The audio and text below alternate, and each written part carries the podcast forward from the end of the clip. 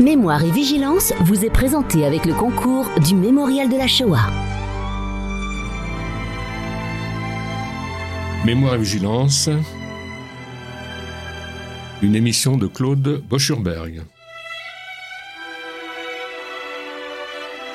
Chers amis, bonsoir. Avant de laisser la parole à mon invité ce soir, Albert Lamantovitch, pour un beau livre, Pérégrination d'un enfant juif de 1939 à 1945, avec une préface d'Annette Vievorka, publiée dans la collection Témoignages de la Shoah à la Fondation Mémoire de la Shoah. Je voudrais vous faire part de quelques informations concernant les activités de la mémoire. Alors tout d'abord, les fils et filles des déportés juifs de France rejoindront les grandes organisations juives dimanche prochain, dimanche 25 avril à 14h, sur le parvis des droits de l'homme, place du Trocadéro, suite à la décision de la Cour de justice concernant l'assassinat de Sarah Halimi. Alors les citoyens soucieux de la vérité et de la lutte contre l'antisémitisme sont appelés à rejoindre également ce rassemblement pour exprimer l'émotion et la sidération face à une décision qui dit le droit sans rendre la justice. Le même jour, sous l'égide de Paris Centre, se tiendra le 76e anniversaire de la libération des camps nazis et de la journée nationale de la déportation avec 11h30 rendez-vous du souvenir 14 rue de Bretagne, lieu de détention des Juifs arrêtés le 16 juillet 1942, avant d'être conduits au Veldiv et dans les camps du Loiret, puis cérémonie en hommage aux enfants juifs déportés du 3e au square du Temple, devant la stèle précisément, avec allocution et dépôt de gerbes. Enfin, le mémorial de la Shoah propose une visite virtuelle de ce haut lieu de mémoire avec son exposition La voix des témoins qui se poursuivra jusqu'en août. Il suffit pour ce faire de cliquer sur le site mémorial de la Shoah toutattaché.org. Voilà, je reviens à mon invité euh, ce soir, euh, Albert Lamantovitch, pour un, beau livre, je le, disais, euh, Pérégrination d'un enfant juif de 1939 à 1945. Alors, il faut le dire la vérité, c'est qu'on s'est vu il n'y a pas si longtemps au mémorial de la Shoah, puisqu'il était également organisé une séance avec euh, d'autres d'autres auteurs du reste. Et euh, effectivement, on avait prévu de, se rencontrer autour de cette antenne parce que j'ai été aussi très sensibilisé par votre histoire et pour une raison bien simple. C'est que dans cette émission, j'ai reçu beaucoup d'auteurs, beaucoup de témoins avec des histoires qui étaient pour le moins pathétiques, voire tragiques. Or, vous, ce qui vous caractérise, et c'est ça qui est extraordinaire, c'est que au fond, euh, même si effectivement il y a eu de la souffrance pendant cette période et nul ne peut le contester, mais il n'empêche qu'à la libération, vous vous êtes retrouvé pratiquement, euh, je dirais, avec toute la famille, ce qui a été vraiment un temps heureux. Et euh, il faut savoir, et vous allez vous en expliquer, que au fond cette survie, ce qui est extraordinaire, c'est que vous la devez à votre père, on va, on va s'en expliquer, vous la devez également à votre maman, et euh, pour vous, adolescents, pendant cette période, qui avait, je dirais, la chance de passer en Suisse et d'être réfugié en Suisse, en Suisse, eh bien, ça a été, je dirais, une fin heureuse. Est-ce que vous êtes d'accord? Par rapport à tous mes amis que j'ai, effectivement, j'étais très favorisé parce que, pour la plupart, malheureusement, ils ont perdu leur père ou leur mère, ou même les deux, qui ont, qui ont été déportés euh, durant la guerre, euh, ça. au début, au milieu, euh, même à la fin. Hmm. Ce qui fait que j'avais, j'ai toujours eu un sentiment de culpabilité vis-à-vis d'eux en disant que j'avais eu cette chance de m'en sortir moi, mes parents et même mes grands-parents paternels qui vivaient en France. Oui, oui. Et du reste, euh, on en parlera, mais euh, il y a quelque chose de, très intéressant aussi, c'est que vous mettez en scène votre grand-père qui va, euh, pendant cette période, écrire ses mémoires. Et là, encore une fois, c'est une histoire qu'on dévore parce que c'est un véritable roman, son histoire. C'est incroyable. Et là, c'était le début. Effectivement, euh, comme il n'était pas habitué à, être dans l'inaction, il a pris sa, sa, plume et en yiddish, ça. il a rédigé euh, trois cahiers euh, pour raconter son histoire. Malheureusement, c'est seulement sa prime enfance qu'il a raconté. Parce que euh, j'aurais bien voulu connaître euh, son histoire, étant donné qu'il avait traversé la révolution russe, notamment euh, en étant à Moscou au moment des événements. Mais, oui, il remontait loin à la période du tsar, il, le dit très bien. Et là, mais il a parlé surtout de la période du tsar, où il était enfant. C'est ça. Et euh, il a commencé ses mémoires en racontant l'histoire de mon arrière-grand-père, enfin de son père, mon arrière-grand-père, qui a été cantoniste. C'est-à-dire que tout jeune, vers 15 ans, il a été incorporé dans l'armée tsariste. Il a fait 25 ans à l'époque, c'était ça, 25 hein. ans, incroyable. Euh, lui a eu la chance de faire que 24 ans parce que, paraît-il, il a été un, bon soldat. Donc il a été, il avait, je crois qu'il a eu un petit grade, euh, un sous-officier parce que les Juifs n'avaient pas droit au grade supérieur. Mais euh, c'est amusant, enfin. Alors il commence, bon, on, reparlera de lui, mais c'est frappant parce qu'il commence comme ça, mon enfance. Trois points de suspension. Un bien joli mot pour désigner une longue chaîne de souffrance où les moments de bonheur, simplement de plaisir, étaient des plus rares. C'est vrai que c'était une période, ça a été une période très dure à ce moment-là. Oui, hein. c'était la fin du 19e siècle. C'était les Juifs étaient cantonnés dans des dans la zone de résidence. Et puis il y avait beaucoup de pauvreté chez les Juifs, il faut le ah, dire. Hein. Absolument, absolument. Ils n'avaient le droit d'exercer que des métiers manuels. Et euh, je pense qu'ils avaient beaucoup. en tous les cas, ce qui est bien, c'est que en fait, ça complète votre propre témoignage, et c'était bien de le mettre, je dirais, parce que bon, je dirais que ça se complète bien aussi. Hein. oui, parce que en vérité et il faut le dire dès le départ, j'ai écrit euh, ce récit à l'attention de mes petits-enfants, parce que je voulais qu'ils connaissent un petit peu euh, mon enfance, ma propre enfance, et euh, de fil en aiguille, je me suis dit, ce sera agréable pour eux de savoir d'où ils viennent. Bien sûr.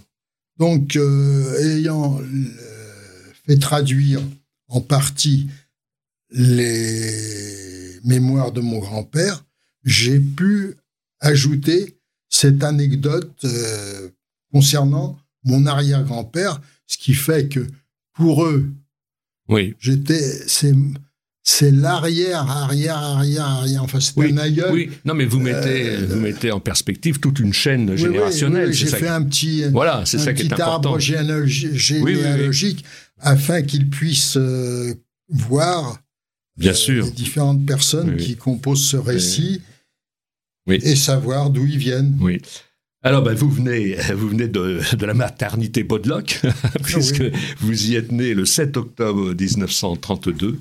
Alors, je découvre également dans votre récit euh, que en 1935, c'est au mois de mars, du reste au printemps, euh, vous allez faire un séjour à Varsovie avec votre mère pour qu'elle vous présente à la famille. C'est ça. Est-ce que, ma question, oui. est-ce que vous avez des souvenirs encore très précis de ça?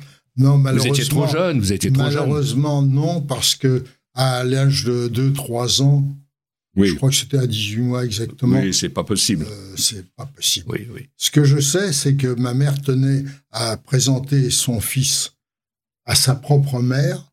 Oui. Et que nous sommes allés, donc nous, sommes partis. Euh, elle m'a raconté à plusieurs reprises ce voyage. À l'époque, on traversait l'Allemagne. Oui. C'était déjà l'Allemagne hitlérienne. Oui. Et euh, c'était pas agréable. Oui.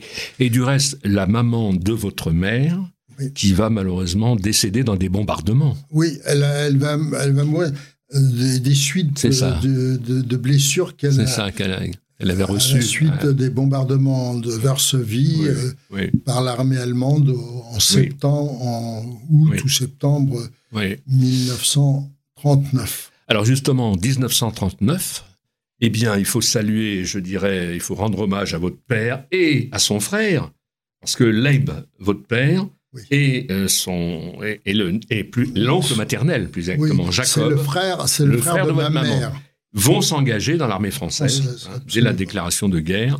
Et là, euh, euh, votre père donc intègre un, régiment de la DCA, je crois que c'est à Saint-Nazaire. C'est ça. Et puis, en fait on s'aperçoit que en juin, malheureusement, euh, l'oncle, l'oncle maternel, va tomber euh, au combat hein, lors d'un mitraillage à Gaillon dans l'heure, c'est-à-dire en fait, on peut dire à une centaine de kilomètres de Paris, quoi. Oui, oui. C'est alors à ce moment-là, son épouse Rosa et puis son fils Albert qui porte le même nom que vous. Oui, parce que eh bien, elle se retrouve seule, il se retrouve seul, quoi. Nous portons euh, tous les deux le nom d'Albert, car notre grand-père oui. Euh, s'appelait Abraham. Abraham, c'est ça. Et qu'à l'époque, on francisait les prénoms des enfants. Oui, oui. Alors, on est en octobre.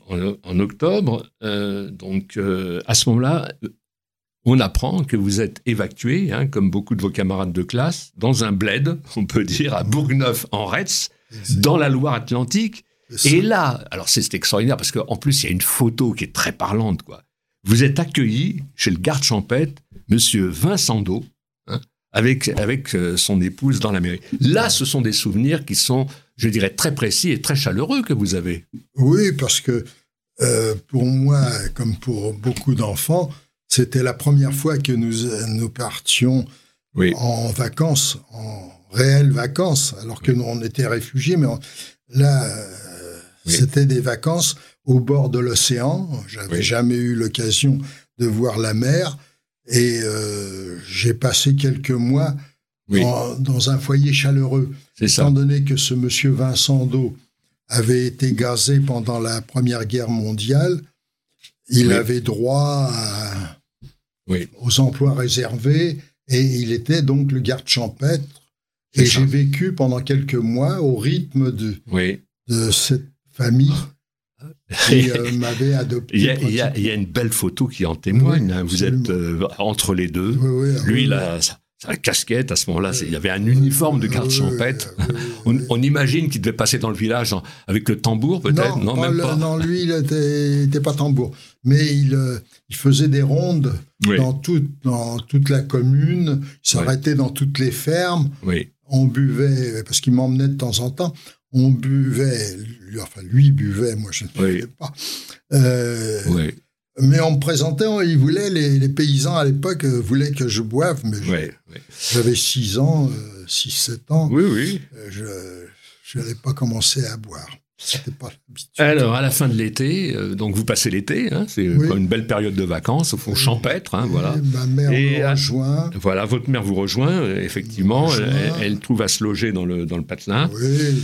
Et puis à la fin de l'été, eh ben vous, vous retournez, euh, vous retournez donc euh, à Paris. Et là, euh, du temps se passe, et c'est là où ça devient incroyable cette histoire. C'est que votre père, encore une fois, c'est ce qu'on disait l'autre jour au mémorial, c'est qu'il a un instinct, il a quelque chose, une sorte de sixième sens qui fait que d'un seul coup, il sent le danger.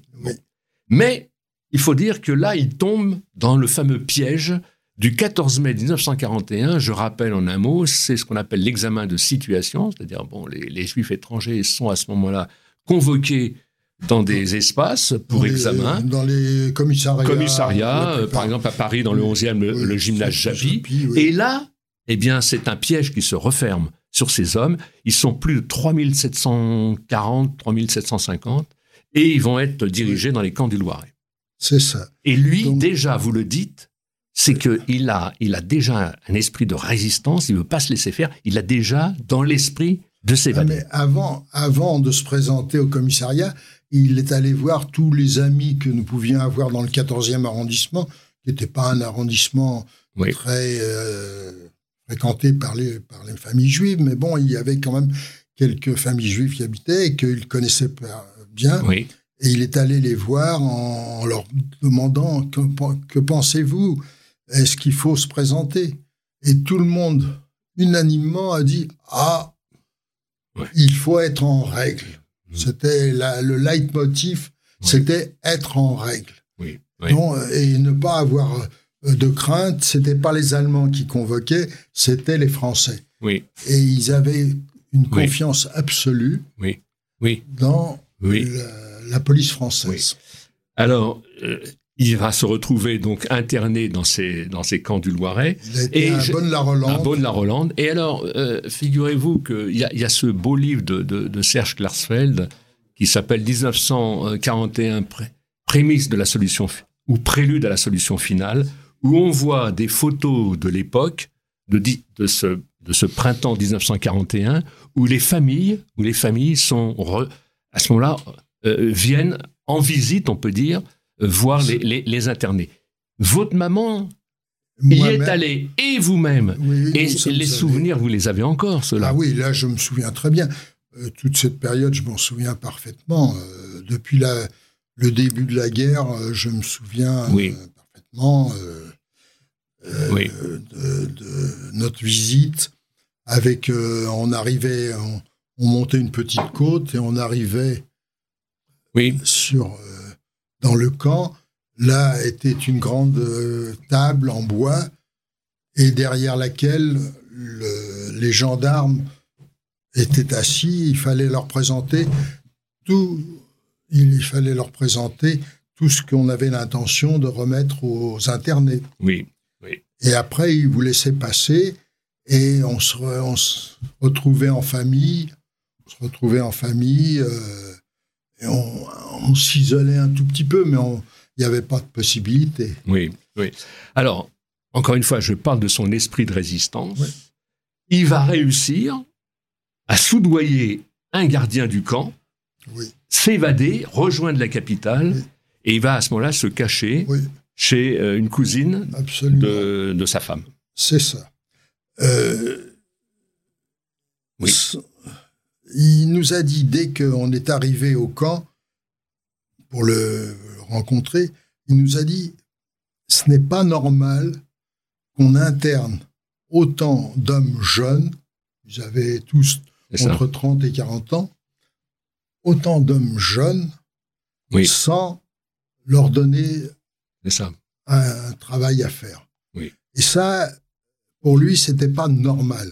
Hmm. Et tout ce qui n'était pas normal, il fallait s'en échapper. Donc, il a demandé à ma maman de réunir les quelques économies qu'on avait pu avoir. Elle a certainement été demandée à ma tante Rosa et à des amis peut-être euh, des compléments. Enfin, quoi qu'il en soit, on a réuni la somme qu'il nous qu'il avait demandé et à une deuxième visite, ma mère lui a glissé l'argent de sorte qu'il a pu soudoyer non pas des gendarmes qui au début montaient la garde oui. et qui étaient eux incorruptibles, mais qui ont été remplacés par la suite par des, retraités de l'administration, des gens, des gens qui n'étaient pas aussi euh, regardants. Alors effectivement, quand je disais prélude à la solution finale, puisque en fait on est encore une fois en 41, printemps 41, puis le mois d'août, eh bien à ce moment-là, c'est la fameuse rafle du 11e arrondissement, qui est la deuxième rafle massive d'hommes juifs à Paris. Ça. Plus de 4000 personnes vont être arrêtées. Et à ce moment-là, votre père, lui, il échappe à cette rafle. Il échappe parce qu'il il, s'était réfugié chez la cousine de ma femme. Oui. Et qui, euh, ayant entendu beaucoup de bruit dans, dans la cour, euh, lui a dit de, se mettre, de se cacher dans un cagibi. Mais en fin de compte, les, policiers ne sont pas venus chez, la, chez ma cousine parce que certainement elle n'était pas sur la liste. Oui. Alors là, il comprend que évidemment il, faut, il faut partir. Il faut partir. C'est là où il, va trouver refuge à Nice.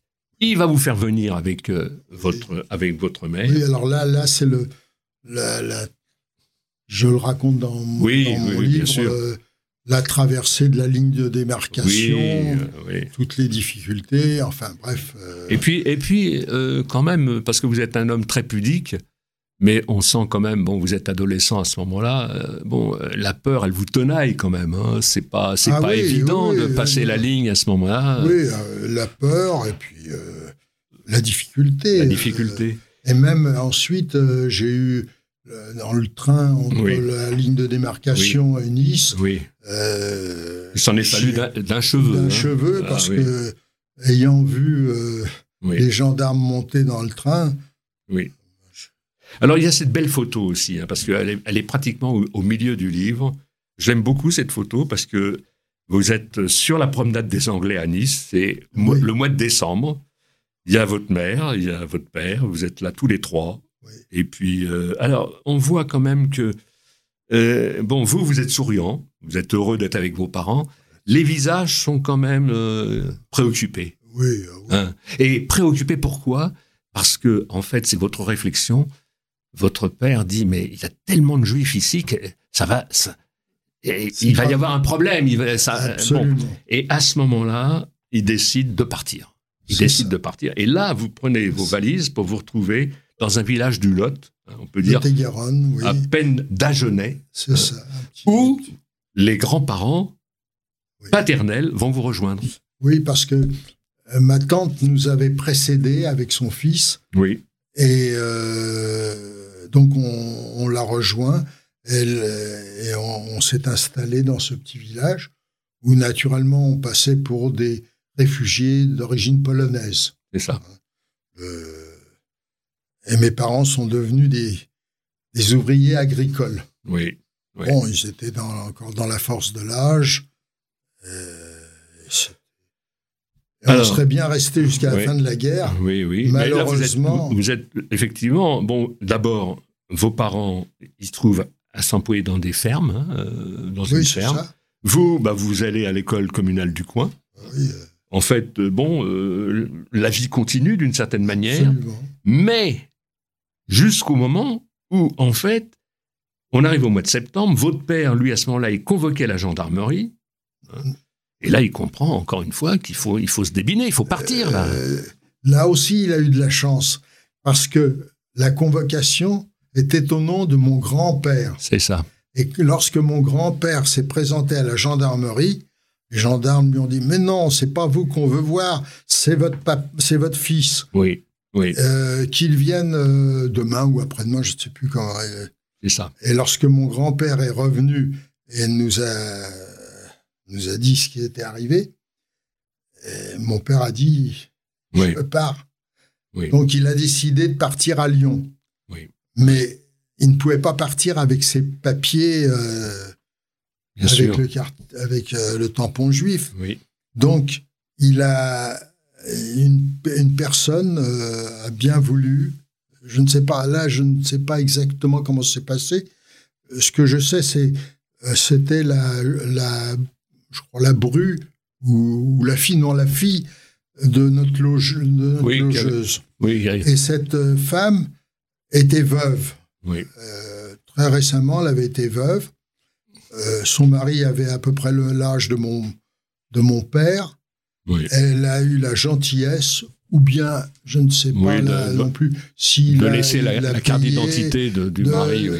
Elle lui a donné un certain nombre de papiers sur lesquels il n'y avait pas de photo. oui, c'est ça. Donc, Donc, euh, il a pu, et, il a pu euh, utiliser, il a pu Il utiliser. a pu, euh, Ouais. dès l'arrivée à Lyon, il est allé au- à la préfecture, a demandé une carte d'identité qu'on lui a délivrée Hmm. sous le nom Ouais. de Monsieur Hans Joseph. Voilà. Ouais. Et ça, c'était Oui, bien, ça a été sa sauvegarde euh, quand même. hein, Oui, parce que Hans, c'était pas un nom très Ouais, répand- ouais. très juif. Donc, euh, Alors, on est. Je parlais du mois, d'oc- du mois de septembre, le grand-père est convoqué, mais bon, là, il comprend qu'il faut, il faut faut partir. oui. Et en octobre, alors là, votre, par précaution, là, votre père va vous placer dans une maison d'enfants, donc à Beaulieu-sur-Dordogne. Vous allez être l'intermédiaire de l'UGIF. Voilà, vous allez être admis à l'école du village. Et puis, il apprend, votre père, que la maison d'enfants est, doit, est déclarée à la gendarmerie. Et là, il exige votre retour immédiat et vous repartez à ce moment-là euh, bah, pour Lyon. Hein. C'est ça. Voilà. Et alors, ce qui, alors, ce qui est formidable, hein, parce que votre récit, il est vraiment haletant. Hein. parce que, oh, non, mais c'est vrai, parce que c'est une succession, eh au fond, de menaces que votre père arrive à contourner. On arrive, on arrive. attendez, on arrive. Alors, une rafle que je connais bien pour y avoir fait un film avec Serge Klarsfeld sur le dernier témoin, qu'on appelle le témoin impossible, du reste. Ce, cet homme qui avait été raflé, qui était médecin, euh, donc euh, Monsieur Armand Steinberg. Et en fait, on est le 9 février 1943. C'est la rafle de la rue Sainte-Catherine, c'est-à-dire ce sont les bureaux de l'UGIF. Les hommes de Barbie sont en place. Tous ceux qui montent les escaliers, euh, qui en fait, pour rejoindre ce siège de l'UGIF, vont être à ce moment-là coffrés sur place. C'est le cas de votre père qui arrive. Et alors là, je vous laisse raconter parce que c'est fou, quoi. Il arrive euh, finalement à se sortir de ce guépier et par un processus qui est incroyable, c'est que on va lui dire mais vous êtes juif, on va lui faire baisser son pantalon et il va il va s'arranger en quelque sorte pour mettre la main sur son sexe de façon à ce qu'on ne voit pas le bride, quoi, la, circoncision. C'est exactement ce qui s'est passé. C'est exactement ça. Alors, il est arrivé, il a ouvert la porte de l'UGIF, et derrière la porte, il y avait des gestapistes ça. qui l'ont tout de suite euh, prié et lui ont demandé ses papiers. Donc, il a donné ses papiers, ses fameux papiers, au nom de Hans. Et ensuite, alors, ils l'ont fait entrer dans une autre pièce où il y avait déjà euh, beaucoup de monde, les, les employés de l'UGIF, le médecin de l'UGIF, des, des, braves, euh, des braves gens qui étaient venus soit pour demander un peu d'aide, soit pour voir le médecin, soit même pour se réunir, pour, pour voir euh, du monde. Mm. Et, euh, mais lui, il a harcelé les, gestapistes en disant je suis pas juif, qu'est-ce que vous voulez, pourquoi est-ce que je ne peux pas sortir, etc. Et alors, au bout du rouleau, on l'a fait entrer dans la, dans la pièce où il y avait des, les, euh, les valises dans lesquelles les gestapistes avaient mis tous les papiers d'identité de ceux qu'ils avaient arrêtés. Et alors, il a, ils ont recherché son, sa carte d'identité, ils l'ont trouvée, avec beaucoup de mal, m'a-t-il dit d'ailleurs. Et ils ont regardé et lui, il leur a dit Moi, je m'appelle Hans, je suis euh, fils euh, d'un père inconnu, hmm. ce qui, euh, n'était pas très courant chez les Juifs. Et alors, ils lui ont demandé Bon, qu'est-ce que tu fais là? Ah ben, je montais voir un médecin parce qu'on m'a toujours dit que les médecins juifs étaient d'excellents médecins. oui. Le prétexte était euh, valable. Et il donc là, oui. s'est déroulé l'incident, enfin le, que vous avez décrit, oui. et euh, ils l'ont relâché. Ils l'ont relâché. Quand j'ai, je me souviens, alors là, je me souviens très bien la mine décomposée de mon père. C'était bien la, seule fois où je l'ai vu dans cet état-là. Oui. Parce qu'il que il, n'espérait plus pouvoir s'en sortir. Alors, il faut dire que votre. Alors, j'ai jamais compris, jamais compris euh, comment il s'est fait euh, qu'il l'ait relâché. Je me suis toujours demandé, est-ce que c'est euh, parce que bah, c'était Barbie, paraît-il, qui dirigeait. Ah bah Barbie, il était à Lyon. Hein. Et alors, oui, oui, il était à Lyon. Et, le, le, bourreau de, le bourreau de Lyon, là. Et d'après, oui, oui, mais d'après euh, la brochure que. Oui, de Klarsfeld, de, Klarsfeld, c'est lui qui dirigeait personnellement oui, oui, les, les opérations. Alors, je n'ai jamais su si. Moi, j'ai toujours pensé qu'ils ont relâché pour euh, rassurer un peu la communauté, en se disant on le rattrapera bien un jour, si c'est vraiment un juif, on, le récupère un jour. Entre-temps, il ira dire à tout le monde que on n'a pas qu'il avait qu'il en est sorti donc euh, euh, les gens seront peut-être plus facilement. il, faut, il faut rappeler que votre père, bon, il était garçon coiffeur. Hein. Oui que c'était bon, c'était un homme qui, aimait la vie, hein, ah qui avait beaucoup d'amis autour de lui, un, sens inné, je dirais, de la menace, du danger. Ah et euh, encore une fois, il faut lui rendre hommage parce que euh, on peut dire que il, ah ben, a tiré la famille de vraiment d'un destin fatal. Votre maman aussi, il faut lui rendre hommage parce que elle, elle a elle a des relations avec des gens du Bund.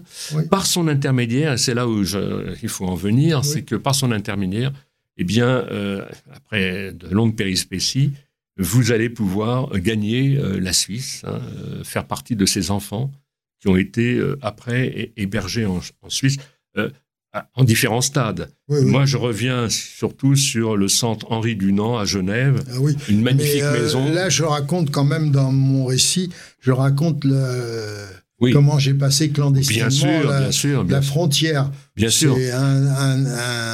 oui, mais il faut laisser euh, le soin de, au lecteur de le découvrir. Mais, mais, en même temps, euh, je, parlais de votre pudeur euh, tout à l'heure, mais c'est vrai que quand on se retransplante dans, dans, ce contexte, et à l'époque, vous, adolescent, avec, euh, bon, je dirais, ce, danger de, traverser la... J'étais plutôt enfant, j'étais n'étais pas encore adolescent même, à Même enfant, même enfant. Mais, euh, on imagine un peu la terreur que vous aviez oui, aussi. mais il faut dire une chose, c'est qu'à l'époque, on acquérait de la maturité. C'est ça. Celui qui n'avait pas assez de maturité pour comprendre que tout était dangereux, oui. lui, c'était terminé. Il était arrêté, il était en, déporté à Auschwitz. Euh, moi, j'ai toujours, et c'est certainement mon père qui a dû me transmettre ce virus, j'ai toujours euh, eu euh, pris un maximum de précautions pour ne pas montrer que j'étais un petit enfant juif. Oui, en fait, vous aviez 12 ans en Suisse. Hein, oui. Donc euh, là, on peut dire que là, vous étiez ado à ce moment-là. Oui, hein. oui, mais enfin, à l'époque, on n'était pas ado si vite. Oui, j'imagine. Maintenant, maintenant euh, on est plus, plus tôt. Mais bon, disons que de part, de part euh, tout ce que j'ai vécu, j'étais déjà, j'avais déjà la maturité d'un ado, oui, c'est sûr. Bon. Et puis euh, viendra, la, je dirais, la, fin, de la guerre, la libération, où, encore une fois, vous allez vous, retrouver euh, avec les vôtres. Et puis viennent les années d'après-guerre. Alors là aussi, c'est une belle, belle histoire. Peut appeler la résilience. La résilience, comme exactement. Euh, le dit. Euh, Et alors là, euh, si vous voulez, je vois que bon, 46, vous faites partie du, du, premier camp international des Faucons Rouges à Brighton.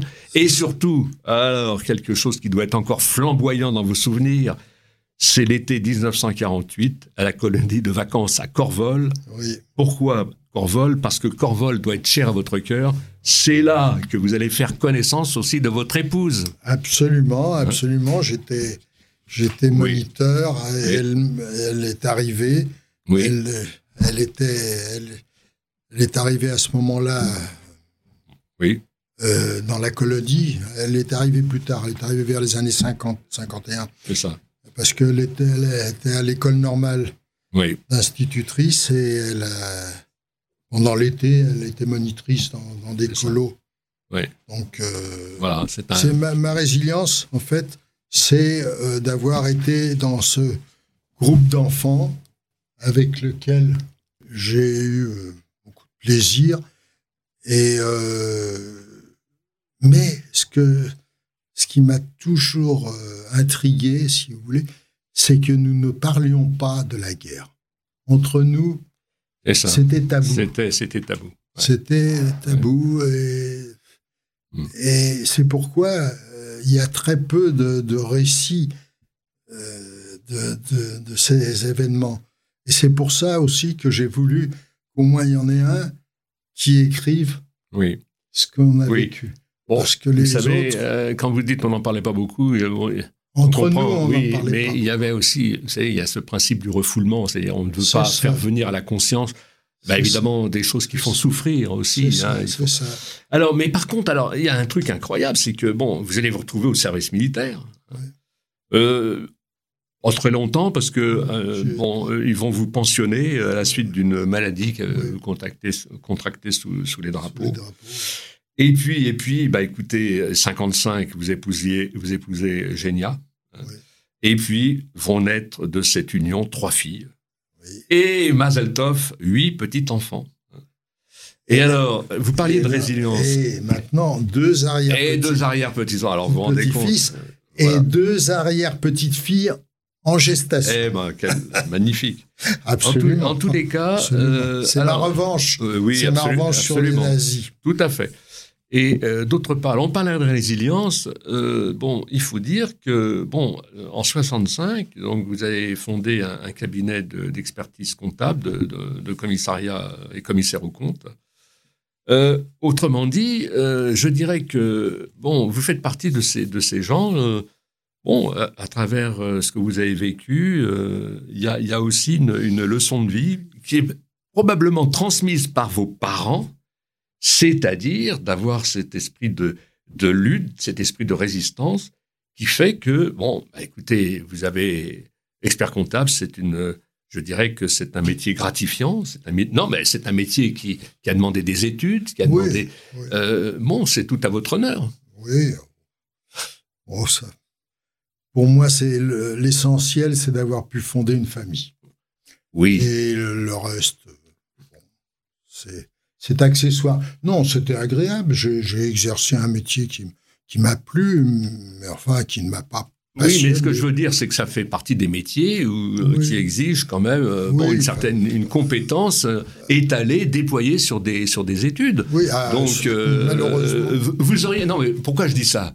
Parce que trimballer comme vous l'avez été ah pendant cette période, le danger que vous avez vécu, même s'il y a une fin heureuse, vous auriez pu, je dirais, ah. avoir un, destin plus, plus, difficile, plus modeste. Hein. je sais, j'ai plusieurs amis, j'ai plusieurs amis qui malheureusement, à, la fin de la guerre, n'ont pas pu continuer à faire des études. Ben oui, et bien sûr. Euh, se sont retrouvés comme des ouvriers, des employés. oui. Euh, mais, mais euh, écoutez, il y a, à mon avis, il y a, il y a évidemment cette transmission forte de vos parents, mais également, faut pas le négliger, l'éducation que vous avez reçue aussi dans ces centres d'enfants.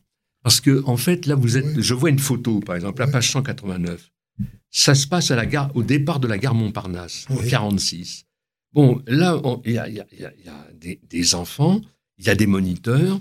Vous recevez quand même une éducation juive qui, qui va vous solidifier aussi, d'une certaine manière. Vous êtes d'accord Alors, c'était une, c'est une éducation juive, mais laïque. Laïque, laïque.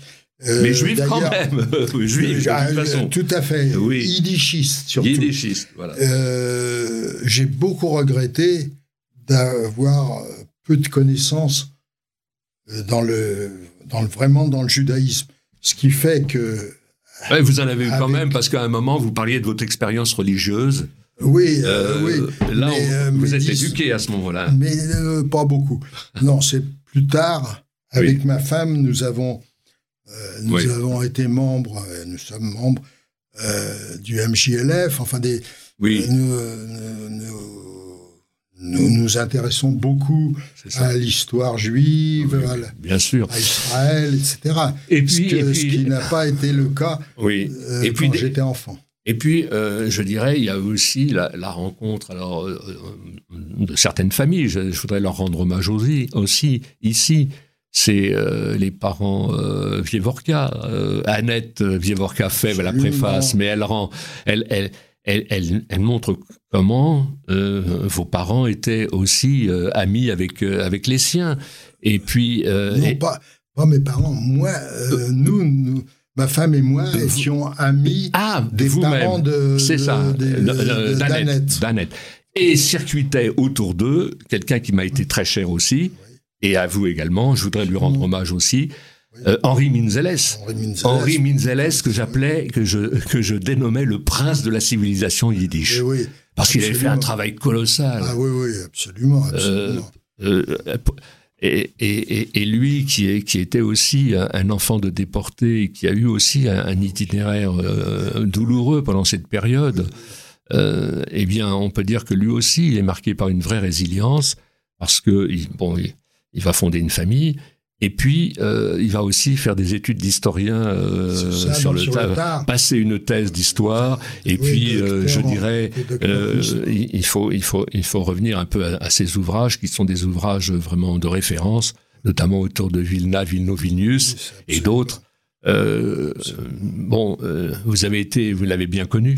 Très bien connu. On se voyait régulièrement chez Oui. les uns, chez les autres. Oui, Il venait euh, chez nous, euh, oui.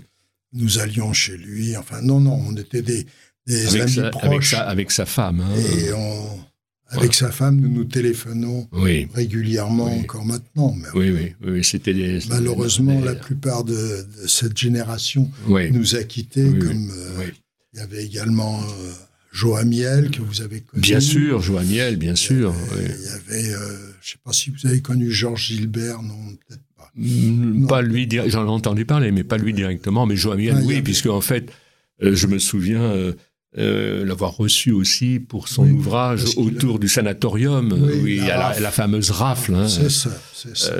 Oui, oui. Alors, Albert, Albert Lamantovitch, euh, le livre est fait, c'est un beau livre. Moi, je, vraiment, je trouve que Il est- euh, il faut rendre hommage aussi à la, à la Fondation Mémoire de la Shoah, Ah qui fait non. vraiment de beaux livres. Je voudrais quand même hein, dire, si c'est possible, Oui, bien sûr. euh, que c'est grâce à Madame Alice Tachman oui, bien sûr. euh, qui m'a présenté à Monsieur Philippe Veil, qui est devenu l'éditeur de mon livre et la, Oui. et la fondation qui a bien voulu l'éditer. Oui, Parce qu'au départ, comme je l'ai dit au, tout à l'heure, euh, c'était purement pour mes petits-enfants. C'est ça. Bon, mais ils ont considéré que c'était un témoignage qui pouvait être euh, diffusé. Donc, Et ils ont eu raison.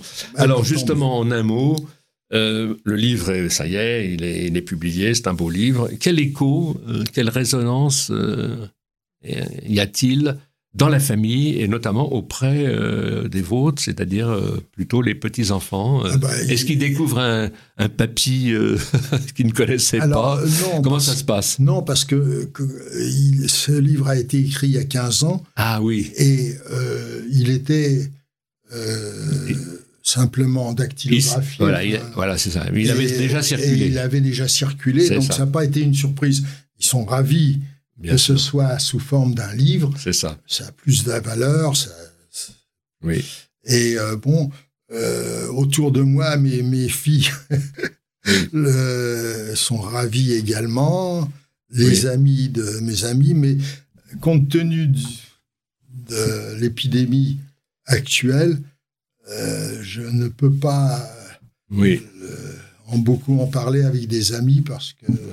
Oui. malheureusement, chacun est confiné dans sa maison. Alors, si vous le permettez, je vais laisser la parole pour terminer à Annette Vievorka, qui est vraiment, comme on le sait, une très grande Oui. historienne. Et voilà ce qu'elle dit en conclusion. C'est pour donner envie à nos amis qui nous écoutent euh, d'appréhender votre, votre ouvrage. Elle dit J'ai donc lu avec une grande curiosité ce récit précis et probe. C'est aussi une contribution à l'histoire des stratégies de survie mises en œuvre par les Juifs eux-mêmes et à celle des enfants cachés. Et là, c'est vrai qu'elle a, raison de le souligner. hein. En ce sens, il dépasse la seule transmission familiale, même si la chaîne qui unit les générations est si importante, car l'amitié entre nos familles se perpétue de génération en génération jusqu'à la quatrième, l'arrière-petit-fils d'Albert et Génia, Virgile Leb, qui a aujourd'hui 4 ans, est copain avec Adam, mon petit-fils. C'est-. Magnifique. Voilà, Pérégrination d'un enfant juif de 1939 à 1945, préface d'Annette Vorka, édition le manu- manuscrit à la Fondation Mémoire de la Shoah. Merci amis, beaucoup À de votre accueil. prochain. Mémoire et vigilance vous a été présenté avec le concours du Mémorial de la Shoah.